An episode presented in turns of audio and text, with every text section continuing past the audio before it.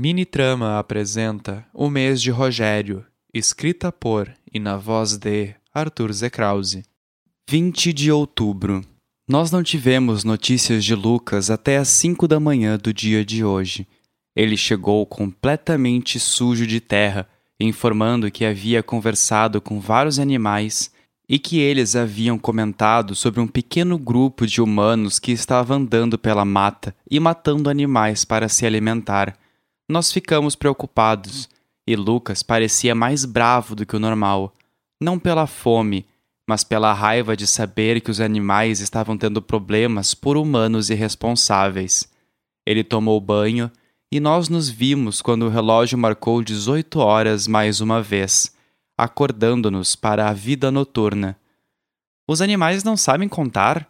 Eu perguntei com curiosidade enquanto nós caminhávamos pela fazenda Olha, eles até sabem, contam até 10 muito bem, mas não é como se usassem nosso sistema, obviamente. Eu pedi para que um porco do mato que estava falando comigo para bater no chão o número de humanos que ele tinha visto. Então eu diria que temos por volta de uns três caçadores aqui em volta. Mateus questionou. Não sei ainda. Acho que vou chamar a polícia. Não tem por que eu me meter. Quer dizer, Lucas parou de falar e olhou para as folhas de um arbusto que chacoalhavam próximo a nós. Dali, um lobo-guará, junto de um filhote, emergiram da floresta, mantendo distância de nós, mas aulindo em direção ao Lucas. Eu o vi quando seus olhos mudaram de cor e os pelos da nuca se arrepiaram. Vocês querem caçar? Suas presas estavam à mostra. Lucas estalou os dedos e Mateus remexeu o bolso retirando cinco fones Bluetooth dali de dentro. Isso nunca é uma pergunta, Mateus respirou.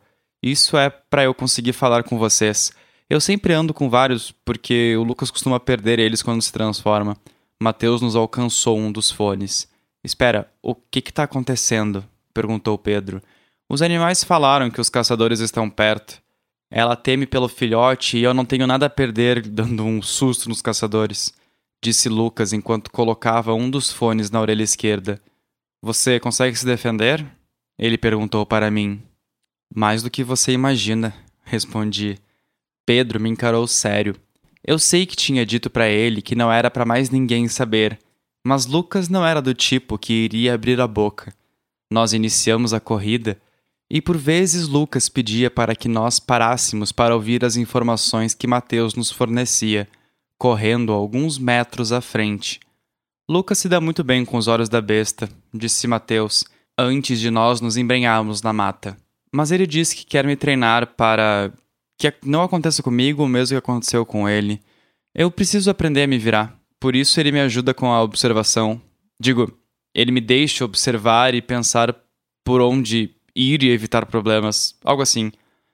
E, e você gosta disso? Eu perguntei. Claro, eu não tô na linha de frente. Foi de um momento para o outro que Mateus começou a cochichar em nossas orelhas. Se abaixa, se abaixa, ele disse, enquanto se escondia atrás de uma árvore. Tem três homens mais à frente. Um deles está armado, mas eu não consigo ver os outros dois. Eles estão em um acampamento ali na frente.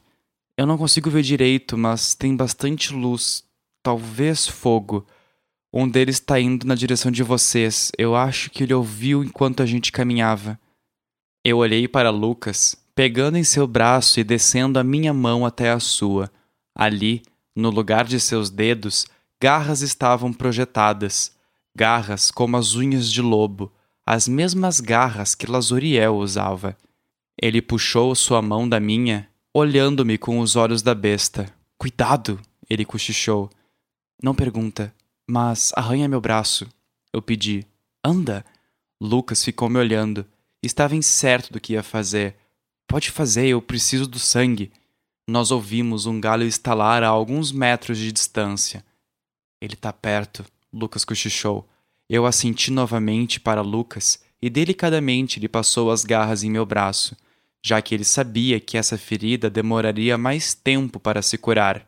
O sangue verteu na hora e com a mão trêmula eu encostei no chão, sentindo algo que, para mim, era nada menos do que uma cópia do micélio, uma rede, uma troca de informações. Eu sentia a umidade da floresta e com essa percepção eu o acorrentei, fazendo brotar da terra veias de água que imobilizaram o caçador do joelho para baixo. Quando ele tentou se mover, Pedro cochichou para que deixássemos com ele e Lucas transformou-se em lobo, movendo-se sem aviso. Pedro surgiu das sombras e retirou a arma das mãos do caçador, arremessando-a para longe enquanto segurava com a outra mão pelo pescoço. O caçador arfou, mas não conseguiu dizer nada devido à força que Pedro fazia contra seu pescoço. Pedro entortou a cabeça, tentando intimidá-lo. Olha só, você tem duas opções. A primeira é você dar meia volta e ir embora daqui. Vai desmanchar seu acampamento e nunca mais vai pisar aqui e nas cidades da volta. Entendido? O homem tentou fazer alguma coisa, mas não conseguiu. Mas só por descargo de consciência eu vou te contar a segunda opção. Você perde a cabeça aqui e agora. Pedro apertou um pouco mais, fazendo o pescoço do humano estalar autossuficiente para nós ouvirmos.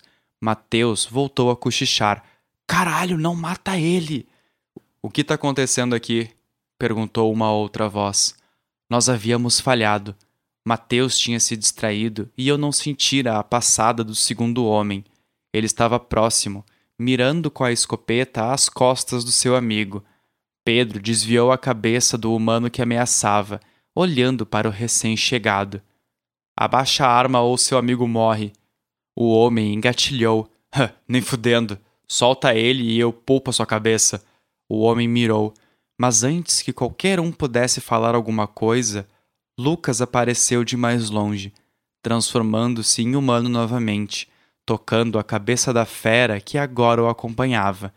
Ninguém vai matar ninguém, porque só existem duas pessoas aqui que podem morrer. Lucas disse em voz alta.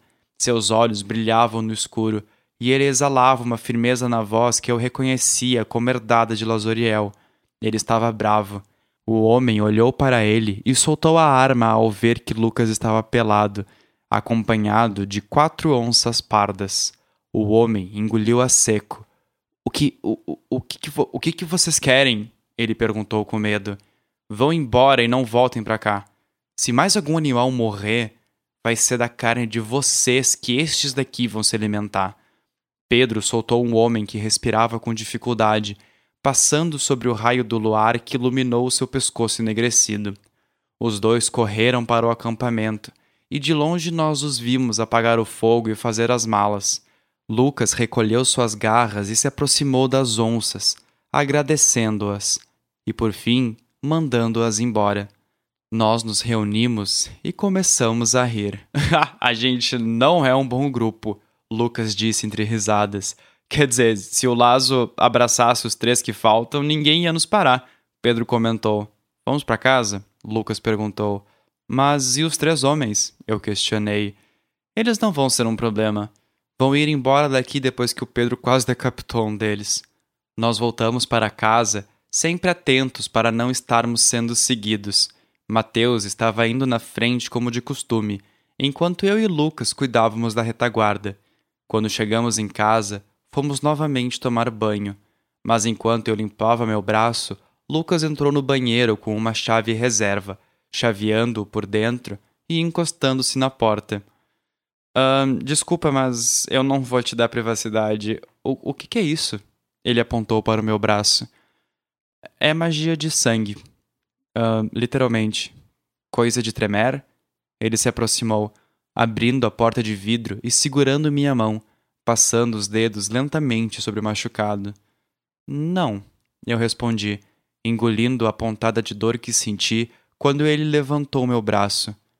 Eu aprendi de outras formas.